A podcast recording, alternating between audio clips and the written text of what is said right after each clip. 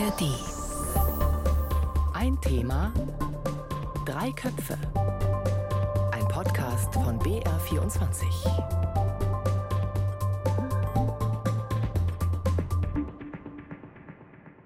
Hallo zu einem Thema Drei Köpfe. Ich bin Christina Auerbach und es geht heute bei uns um zwei Grundlagen unseres Lebens, um Essen und um unsere Gesundheit. Und es geht um etwas, das in den Augen der einen mit das Beste ist, was der weltweiten Nahrungsmittelproduktion je passiert ist. Und in den Augen der anderen ist es das Schlimmste, was je passiert ist. Es geht nämlich um das Pflanzenvernichtungsmittel Glyphosat. Glyphosat ist ein Buzzword, es ist hoch umstritten, dieses Mittel. Die Frage ist immer noch, ist es gesundheitsschädlich oder nicht? Wie schädlich ist es wirklich für unsere Natur, für die Biodiversität in der Natur?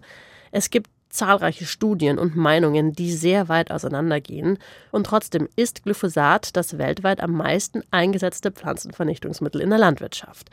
Ob das auch in der EU in Zukunft so bleiben soll, darüber wird gerade verhandelt, denn die Zulassung von Glyphosat in der EU läuft aus und in gut zwei Wochen müssen die Mitgliedstaaten darüber abstimmen, ob die Zulassung von Glyphosat verlängert wird in der Europäischen Union oder nicht. Und ich finde, so richtig groß ist dieses Thema Verlängerung der Zulassung von Glyphosat im Moment nicht bei uns diskutiert worden, obwohl das ja eine wegweisende Entscheidung ist. Und genau da haken wir ein bei ein Thema drei Köpfe. Ich finde, es ist mehr Bedarf für Wissen und Diskussion da und deshalb Herzlich willkommen, meine zwei Köpfe heute. Ich finde, ich habe eine sehr gute Wahl getroffen, denn ihr seid Expertinnen auf dem Gebiet und könnt uns das Ganze auch erklären, ohne diesen ganzen Schaum vorm Mund. Und da freue ich mich schon sehr darauf. Helge Schmidt, du bist ARD-Korrespondentin in Brüssel und dort sowas wie, ich sag's einfach mal flapsig, die Glyphosat-Expertin. Und du hast für uns die EU-Debatte im Blick. Herzlich willkommen. Ja, hallo. Grüße aus Brüssel. Und mein zweiter Kopf ist Ingrid Wolf. Ingrid, du sitzt mir gegenüber, Helga, dich sehen wir ja leider nicht. Du bist uns aus Brüssel zugeschaltet. Ingrid, du bist bei mir hier im Studio. Du bist aus der BR-Redaktion Landwirtschaft und Umwelt. Und vor allem bist du aber eine der beiden Hosts eine Hostin des Podcasts Erntegut, alles gut, den man genauso wie ein Thema Drei Köpfe in der ARD Audiothek findet. Und in ihm diskutiert ihr strittige Landwirtschaftsthemen, also Themen immer aus dem Bereich, wo Landwirtschaft auf Umwelt trifft. Und damit bist du natürlich perfekt hier, um uns den Streit um Glyphosat auch aus Bauernsicht mal zu erklären. Ich freue mich wirklich sehr, dass du Zeit für uns hast. Ja, ich freue mich, dass ich da sein darf. Sag uns doch gleich mal diese Bauernsicht. Also ich habe schon gesagt, und wir wissen alle, Glyphosat, das ist umstritten. Und jetzt sind es ja die Bauern, die am meisten damit zu tun haben, wenn sie es auf die Felder ausbringen. Wie gehen die denn damit um? Also haben die zum Beispiel Angst? Ich hätte ja Angst, wenn ich da so ein Mittel hernehmen würde, wo ich nicht genau weiß, hm, ist das jetzt gut oder nicht für meine Gesundheit? Also ich glaube, vereinzelt gibt es das vielleicht. Also, wobei ich denke, wenn jemand solche Sorgen hat, der hat längst umgestellt und ist inzwischen Biobauer. Die Masse der Landwirte, glaube ich, die sind es einfach gewohnt, mit diesen Substanzen umzugehen. Und ich glaube auch, die denken da nicht mehr groß drüber nach. Das ist einfach zu alltäglich.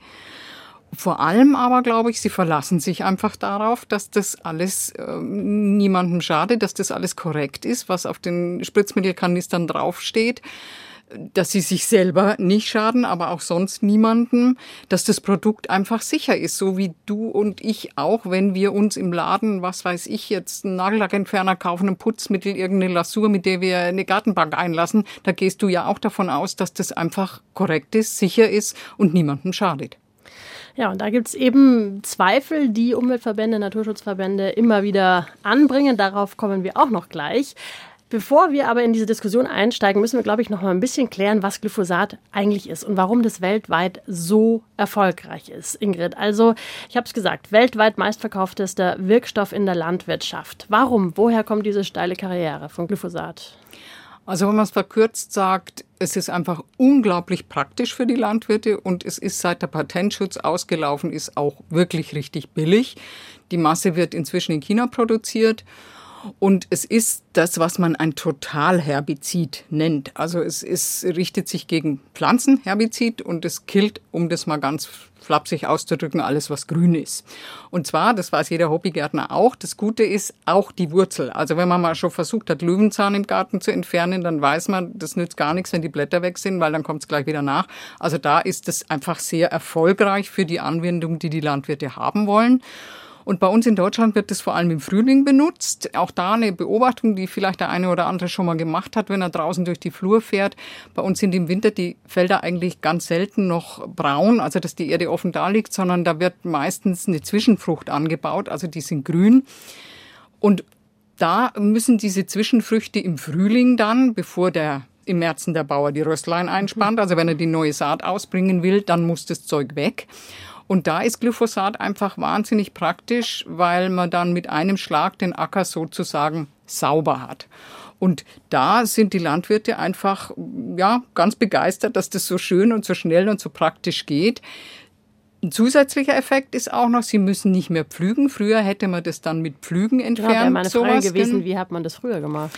Also man hätte da den Flug eingesetzt und der wiederum ist in letzter Zeit ein bisschen aus der Mode oder in Verruf geraten, weil man damit ja das obere Erdreich umbricht und sozusagen alles auf den Kopf stellt im Boden. Also die ganzen Mikroorganismen, die da leben, die finden das nicht so toll. Und wenn man den Boden da in Ruhe lassen kann, wird auch kein CO2 frei, ist auch noch ein Effekt beim Umbruch. Also all das vermeidet man, wenn man den nicht mehr einsetzt, den Flug.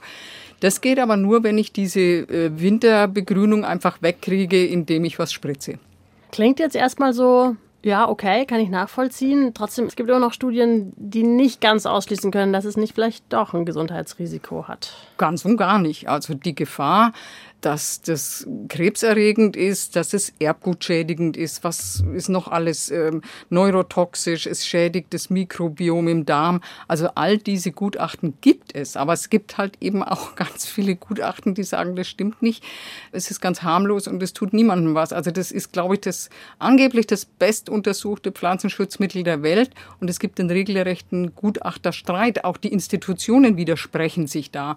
Also die Krebsagentur der WHO zum Beispiel hat äh, Glyphosat 2015 als wahrscheinlich krebserregend eingestuft.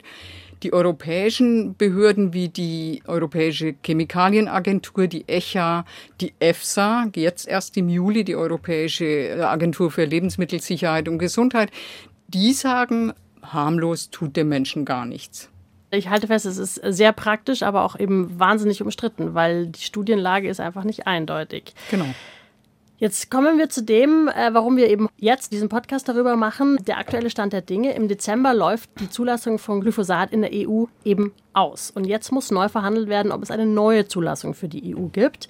Und letzte Woche hat die EU-Kommission sich schon mal festgelegt und hat gesagt, wir sind dafür, dass Glyphosat weiter auf europäischen Äckern erlaubt bleibt, vorerst für die kommenden zehn Jahre. Helga, wie kam diese Kommission denn jetzt zu dieser ja doch relativ eindeutigen Entscheidung? Also die Kommission hat, äh, bevor sie ihre Empfehlung ausgesprochen hat, ähm, ihre ähm, Europäische Behörde für Lebensmittelsicherheit gefragt. Das tut sie immer. Sie verlässt sich auf die Bewertung dieser Behörde. Und die war zu dem Ergebnis gekommen, dass die Verwendung von Glyphosat keine, und das würde ich jetzt gerne mal wörtlich zitieren, weil das wichtig ist, keine kritischen Bedenken aufwirft. Ähm, also man könnte es auch übersetzen mit keine entscheidenden Bedenken aufwirft. Und wenn man sich die Bewertung dann genauer durchliest, wird klar, die Experten haben durchaus selbst auch Einschränkungen gemacht. Äh, sie sagen zum Beispiel, dass sie nicht alle Fragen über die Risiken klären konnten. Zum Beispiel die Risiken für die Ernährung der Verbraucher. Das wäre ja nicht unwichtig gewesen, finde ich. Und dann ähm, ist es auch erstaunlich, dass es da im Text heißt, bei den Tests an Säugetieren, ähm, habe man ein hohes langfristiges Risiko ermittelt in Fällen und ähm, die Tests werden dann umständlich aufgezählt und wenn man das zusammenrechnet, sieht man, solche hohen Risiken zeigten sich bei der Hälfte aller Tests an Säugetieren. Eingewandt wurde, naja, die hätten auch eine besonders hohe Dosis äh, von Glyphosat bekommen, aber das ist ja in der Regel so an, bei solchen Tests, um dann zu überlegen, inwieweit das auf Menschen äh, übertragbar ist. Also man muss sagen, es gab bei den Experten der Lebensmittelbehörde eine ganze Reihe von äh, Zweifeln, die sie auch aufführen. Sie sagen auch, es gab Datenlücken, viele Dinge ließen sich gar nicht ermitteln. Und trotzdem hat die Kommission ganz klar und ohne Einschränkung empfohlen, Glyphosat für weitere zehn Jahre nochmal zu verlängern.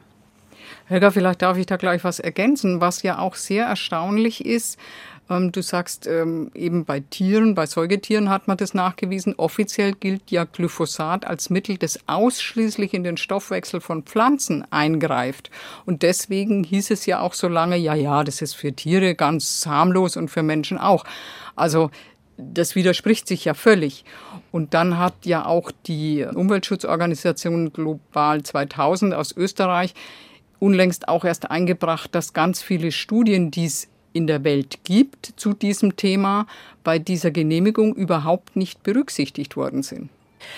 Das wollte ich gerade einhaken. Das hatte ich eben auch gelesen. Also Global 2000, andere Umweltschutzorganisationen, die haben ja auch in Österreich eine Klage. Da läuft ein Ermittlungsverfahren gegen äh, Bayer genau deswegen, weil eben Studien aus Ihrer Sicht nicht vorgelegt wurden. Studien, äh, die zum Beispiel zeigen, relevant sind, rele ja. die relevant sind aus Ihrer Sicht. Und äh, da, wie reagiert denn aber dann zum Beispiel die EU-Zulassungsbehörde auf diese Vorwürfe? Also nehmen Sie solche Studien dann noch nachträglich auf oder sagen die einfach, naja, das, das ist irgendwie nicht interessant für uns oder nicht wichtig für uns? Das ist für mich als Verbraucher ist da natürlich schon ein großes Fragezeichen. Okay, äh, wenn da einfach Studien nicht berücksichtigt werden, dann kann man natürlich schon sagen, das Ding ist sicher, äh, wenn man halt manche Sachen einfach nicht berücksichtigt berücksichtigt. Ja, wir haben auch genau das in der EU-Kommission nachgefragt, warum auf so einer schwachen wissenschaftlichen Basis trotzdem so eindeutig die Verlängerung von Glyphosat empfohlen wird von den Kommissaren, den 27 und Frau von der Leyen an der Spitze. Und die Antwort auch wieder erstaunlich. Die lautet, ja, nicht alle offenen Fragen äh, sind beantwortet worden. Ja, wir konnten nicht alle Datenlücken schließen. Und deshalb habe man die Verlängerung nur für zehn Jahre empfohlen und nicht für 15 Jahre. Fairerweise muss man sagen, das ist sonst tatsächlich üblich. Das kann auch 15 Jahre verlängert äh, werden.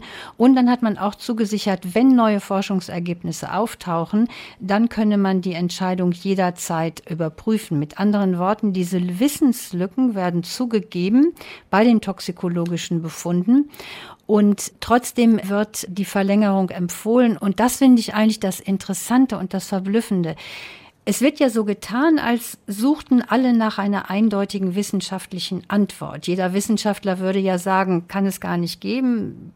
Das Prinzip der Wissenschaft ist immer alles in Zweifel zu stellen und davon lebt die Wissenschaft, dass es auch immer andere Meinungen gibt. Und dann würde man ja erwarten, dass die politisch Verantwortlichen, äh, bevor sie eine Entscheidung treffen, gucken, was ist denn das größte Risiko? Und wenn es ein Risiko gibt, müsste man ja sagen, okay, ich kann mich ja nicht darauf verlassen, dass der schlimmste Fall, äh, der Worst Case, nicht eintritt, äh, sondern ich muss damit rechnen, dass er eintritt. Und dann müsste man eigentlich zu einer anderen politischen Bewertung kommen, um Risiken für die Bauern, das habt ihr schon gesagt, ne, die haben ja den direkten Kontakt äh, für die Bauern, für die Verbraucher, für die Tiere und für die Pflanzen, also die Umwelt ausschließen zu können. Das ist hier, finde ich, nicht geschehen. Ich höre euch jetzt zu, ich werde zunehmend sprachloser, weil äh, ich, also ich frage mich natürlich, warum. Ja, ich gehe jetzt erstmal davon aus, dass die EU ja eigentlich schon will, dass die, die, die Leute in der EU und auch außerhalb der EU keine Nachteile von diesem Pflanzenschutzmittel haben. Aber da blinkt schon dauernd bei mir im Hinterkopf so diese große Leuchte, so, äh, wer macht denn hier eine gute Lobbyarbeit? Also, wie sehr versucht denn zum Beispiel die Agrarlobby oder auch Bayer direkt Einfluss jetzt zum Beispiel auf die Kommission zu nehmen, Helga? Ja, die Kommission, übrigens genau wie die Europaabgeordneten, wenn man die fragt, wie findet ihr denn eure Entscheidungen, also wie trefft ihr eure Entscheidung, dann sagen die alle, ja klar, das können wir ja nicht selber machen. Das sind so viele detaillierte Themen von der Frage, ob ein Ladegerät fürs Handy geht, jetzt bis zur Zulassung von äh, Glyphosat, um mal den ganz großen Bogen zu spannen, der Themen, mit denen wir uns ja auch als Journalisten hier in Brüssel beschäftigen. Und dann sagen die, da brauchen wir einfach Informationen auch von den Betroffenen. Und das ist natürlich auch die herstellende Industrie. Ich finde, das ist gar keine Frage. Das Problem ist immer nur, wer kann was finanzieren? Und es ist ganz offensichtlich in diesem Fall, dass äh, natürlich der herstellende Konzern Bayer das Geld hatte, die Möglichkeiten hatte, viel mehr Studien zu finanzieren, als das beispielsweise Umweltschutzorganisationen oder auch äh, die Bauern, die sich zu konventionellen oder ökologisch wirtschaftenden Landwirten auch zusammengeschlossen haben. Das ist dann einfach so. Wenngleich ich sagen muss, ich kann jetzt überhaupt nicht nachweisen, dass das entscheidend war. Ich möchte aber der Fairness halber auch mal einen Wissenschaftler zitieren vom renommierten Fraunhofer Institut, der die Empfehlung Empfehlung der Kommission begrüßt. Das ist Christoph Schäfer. Und der sagt, dass er den Vorschlag für angemessen hält. Und dann gibt er eine ganz interessante Begründung. Ich, also für mich ist da ganz vieles deutlich geworden. Er sagt nämlich, wenn man das Restrisiko anschaut als Wissenschaftler, dann muss man sagen, dass es bis heute eben keine Substanz gibt, die mit vergleichbarer Wirkung ähnlich wenige unerwünschte Nebenwirkungen hat. Ich habe das mal so übersetzt. Das heißt, wenn die Landwirtschaft so funktionieren soll, wie sie heute funktioniert, also billige Produkte, billige, niedrige Erzeugerpreise, möglichst praktische Erleichterung der Arbeit für die Bauern, damit sie günstige Preise für ihre Produkte auch, auch erzielen können, ja, dann muss man eben diese Allzweckwaffe Glyphosat weiter einsetzen. Die hat ja diese Landwirtschaft ermöglicht. Ich will damit einfach nur mal darauf hinweisen, was für ein Dreh- und Angelpunkt dieses Mittel, das ja übrigens nicht mit Glyphosat am Markt erscheint, sondern unter der Überschrift Roundup, müssen wir auch einmal sagen. Ne, Oder viele andere weiß, Namen. Also ganz viele Hersteller. Du hast recht, Ingrid, aber eben einer, ja. ich glaube, der meistverkaufte eben ist von Roundup. Bayer ist, ist Roundup. Ne? Ja. Das ist eben so praktisch, so erfolgreich, so, dann gucken die nur auf die Restrisiken und da gibt es offensichtlich kein anderes Mittel, das ähnlich wenige Restrisiken hat, aber dass es Restrisiken gibt, das stellt ja niemand in Frage. Also ist Glyphosat einfach too big to fail? Ja, das, das hört sich so an. Ne? Ähm, ich weiß nicht genau, wie realistisch die Alternativen sind. Das kann Ingrid sicher besser sagen. Das Flügen und die Zweifel heute daran hast du ja schon erwähnt. Ich glaube, es ist wirklich ein zu praktisches Mittel im Moment, ja. Oder man müsste halt die komplette Landwirtschaft verändern. Also wenn ihr sagt, die Landwirtschaft, wie wir sie im Moment haben, würde ohne Glyphosat gar nicht gehen, dann muss man vielleicht das ganz große Ding anpacken. Na, also da würde ich widersprechen. Natürlich ginge es ohne Glyphosat. Das bestreiten auch die Landwirte gar nicht. Aber es würde die Landwirtschaft tatsächlich verändern. Und dann ist es halt vor allem auch wichtig, wenn du dann schaust, wo ist Glyphosat dann verboten und wo nicht. Weil da schaffst du natürlich eine völlig neue Konkurrenzsituation. Also wenn du es in Europa verbietest, die europäische Landwirtschaft dann ihre Felder anders bearbeiten müsste, würde das auf jeden Fall mal in der Folge dazu führen, dass die Produktion teurer wird, weil arbeitsaufwendiger. Das wiederum macht natürlich die Produkte auch im Vergleich zu den ausländischen Produkten oder außereuropäischen dann teurer. Und wenn wir, da wollten wir glaube ich nachher auch noch drauf kommen, was würde passieren, wenn die EU den Wirkstoff verlängern würde, die Zulassung, aber dann ein einzelner Nationalstaat innerhalb der EU wie Deutschland sagen würde, wir haben in der Koalitionsvereinbarung beschlossen, nein, wir wollen das nicht mehr und nur Deutschland dann die Produkte mit dem Wirkstoff Glyphosat verbieten würde, dann wäre ja Deutschland in der Konkurrenzsituation, ohne Glyphosat zu wirtschaften im Vergleich zu allen anderen, die es verwenden. Also das hätte schon gravierende Auswirkungen.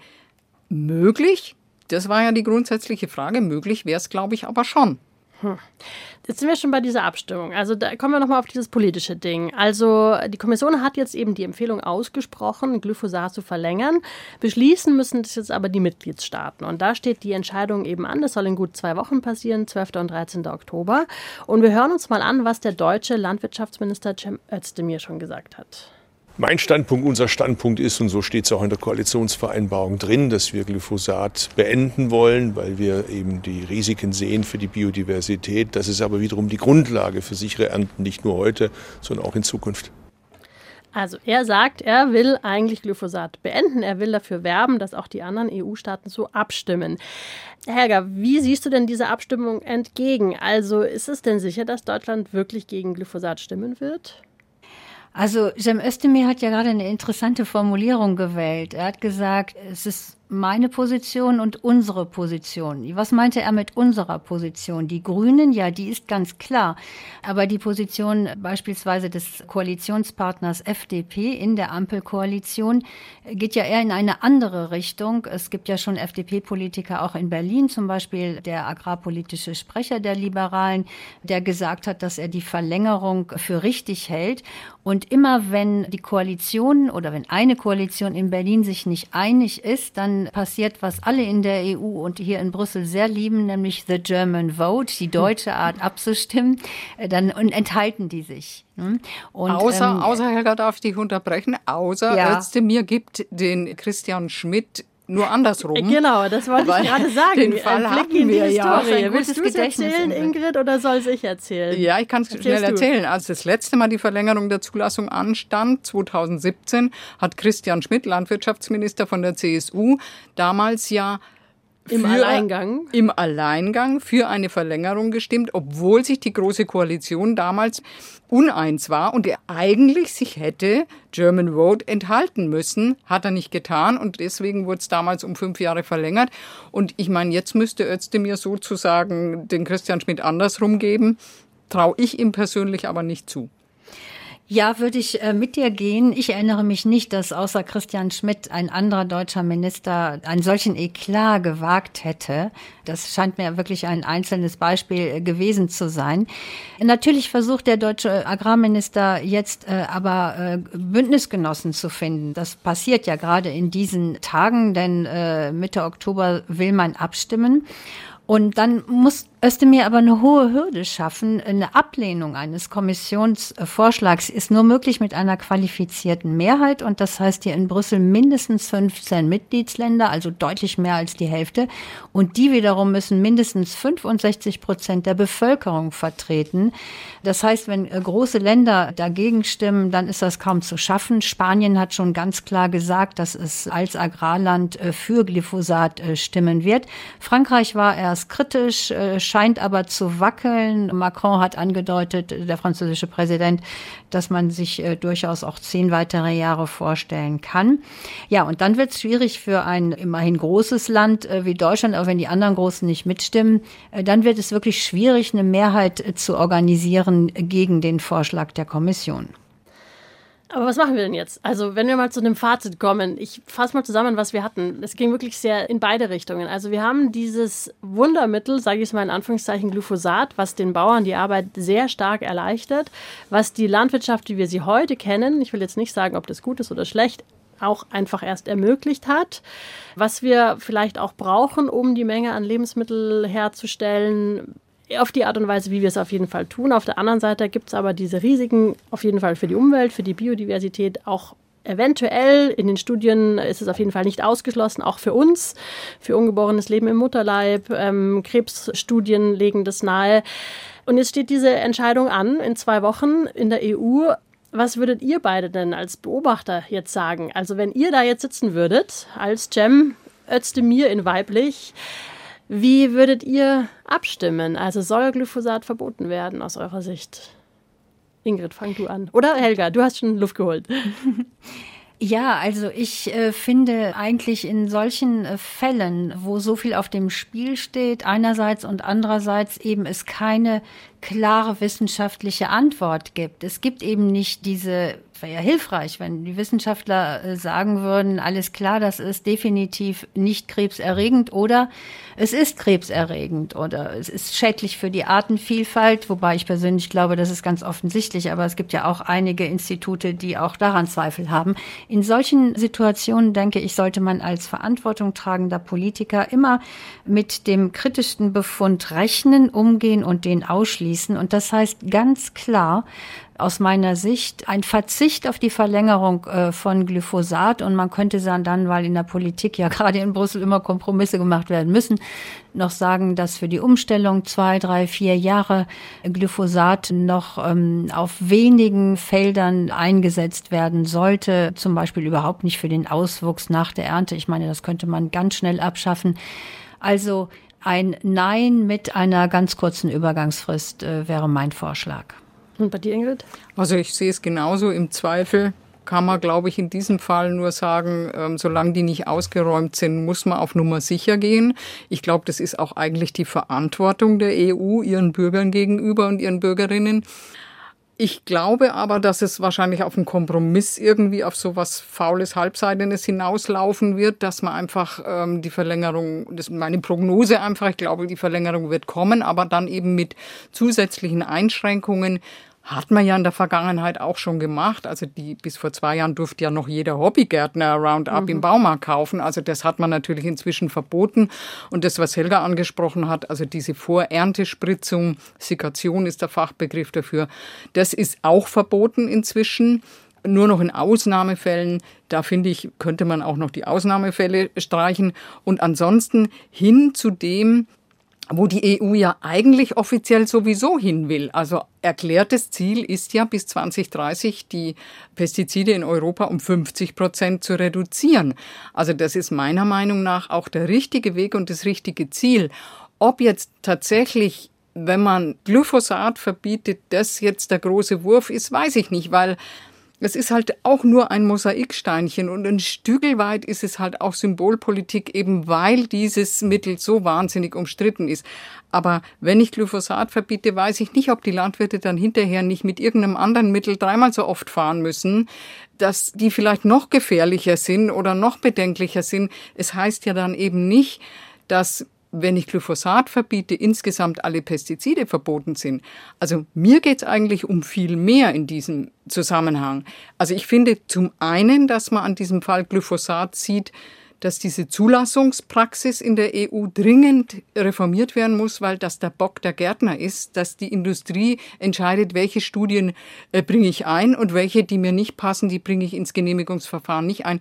Also das, ist ja unmöglich. Also wie, wie kann das sein? fragt sich jeder normale Mensch. Also das ist das eine, was ich sehe, was man im Fall Glyphosat einfach sehen kann und daraus Konsequenzen ziehen müsste. Und das Zweite ist aber tatsächlich, dass man einfach über Glyphosat hinaus sich generell diesen Einsatz von Pestiziden in der Landwirtschaft anschaut, weil wir diese Auswirkungen, ich sage jetzt mal in der Summe für die Umwelt, für die Artenvielfalt ja kennen und sehen nur muss man das gemeinsam mit der Landwirtschaft machen. Also es hilft auch immer nichts, denen irgendwas überzustülpen, wo sie überhaupt nicht klarkommen, wo sie sich total wehren, sondern man muss irgendwelche Lösungen finden. Das, ich weiß, das klingt natürlich jetzt am grünen Tisch sehr viel einfacher, als es in der Realität ist, aber es ist trotzdem, glaube ich, der einzige Weg, eine Lösung für das Problem zu finden.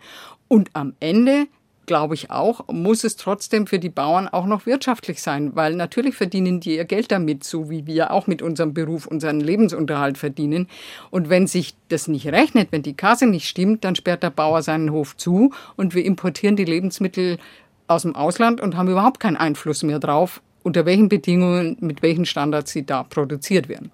Wobei man sagen muss, schon jetzt stimmt die Kasse ja nicht. Die Erzeugerpreise sind viel zu gering. Richtig. Unfassbar viele Betriebe leben von der Substanz, das heißt, geben mehr aus, als sie einnehmen. Ich finde das dramatisch. Da müsste man eigentlich an die Erzeugerpreise rangehen und das trifft natürlich dann auch uns Verbraucher. Ich wollte noch mal hinweisen darauf, dass der Wind sich gerade hier auch dreht in Brüssel und auch in einigen Mitgliedsländern vor der Corona-Krise, vor dem Krieg äh, gegen die Ukraine, gab es viel Zustimmung für die Idee, du hast schon erwähnt, Ingrid, Halbierung der Pestizide in ganz Europa. Das ist aber nicht mehr so. Wir hören immer öfter von konservativen, liberalen Abgeordneten auch aus der Kommission und auch aus den Mitgliedsländern.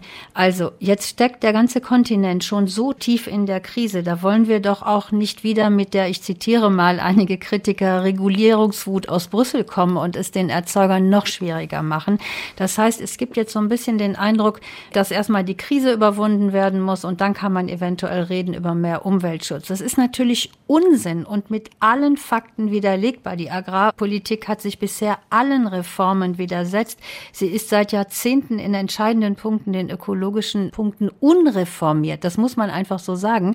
Das heißt, wir sehen, dass die Bauern da auch instrumentalisiert werden. Und es gibt viel zu wenig Bauern, die sagen, wir sind doch die ersten Opfer Opfer beispielsweise der Klimakrise. Wir sind auch die ersten Opfer, wenn es keine Rebhühner mehr auf den Feldern gibt ähm, und auch bestimmte Tierarten und Pflanzenarten aussterben. Aber hier an Place Schumann äh, sehen wir immer nur die Trecker der Bauernfunktionäre, die Vertreter der, der Bauernverbände und ganz wenig wirklich praktizierende Landwirte. Ich fürchte, die haben überhaupt keine Zeit dazu. Hm. Boah, also ich, äh, ich habe euch beiden sehr gerne zugehört, weil ich glaube, eigentlich haben wir mit diesem einen Thema alle Themen angesprochen, die wir im Moment haben. Also es ist, wie ich am Anfang gesagt habe, es geht um was wirklich Grundlegendes. Das ist unsere Gesundheit und unser Essen und das ist eigentlich genau das, was wir, was wir eben alle brauchen. Ohne das geht's einfach nicht, geht's auch in keine andere Richtung mehr, wenn das nicht mehr funktioniert. Und da sieht man schon mal, wie groß diese Debatte um diesen einen Wirkstoff Glyphosat ist. Und da gibt's ja noch hunderttausend andere Sachen, um die wir uns eigentlich kümmern müssen. Ich bin auf jeden Fall gespannt, wie die Entscheidung ausgeht in der EU, in welche Richtung es mit Glyphosat weitergeht und sage euch beiden vielen, vielen herzlichen Dank fürs Mitdiskutieren. Ja, eigentlich hätte die Sendung doppelt so lang sein müssen, weil wir so viele Themen nur angeschnitten haben und nicht zu Ende diskutieren konnten. Aber es hat Spaß gemacht. Vielen Dank. Wir machen einfach noch eine zweite Folge und man kann sich ja auch noch weiter reinwühlen, vielleicht nicht gerade ins Thema Glyphosat und das ist in deinem Podcast Erntegut, alles gut, der ja auch bald wieder startet jetzt, oder? Genau, bei uns kommt die nächste Folge ab dem 5. Oktober in der ARD Audiothek und die erste Folge, da beschäftigen wir uns mit der Frage, sind Stalleinbrüche von Tierschützern nötig oder ist es kriminell? Ein Thema, drei Köpfe. Ein Thema drei Köpfe gibt es auch in der ARD Audiothek. Ich würde mich natürlich freuen, wenn ihr, wenn Sie uns abonniert und auch einen Like da lasst. Heute mit Ingrid Wolf, Helga Schmidt und Christine Auerbach.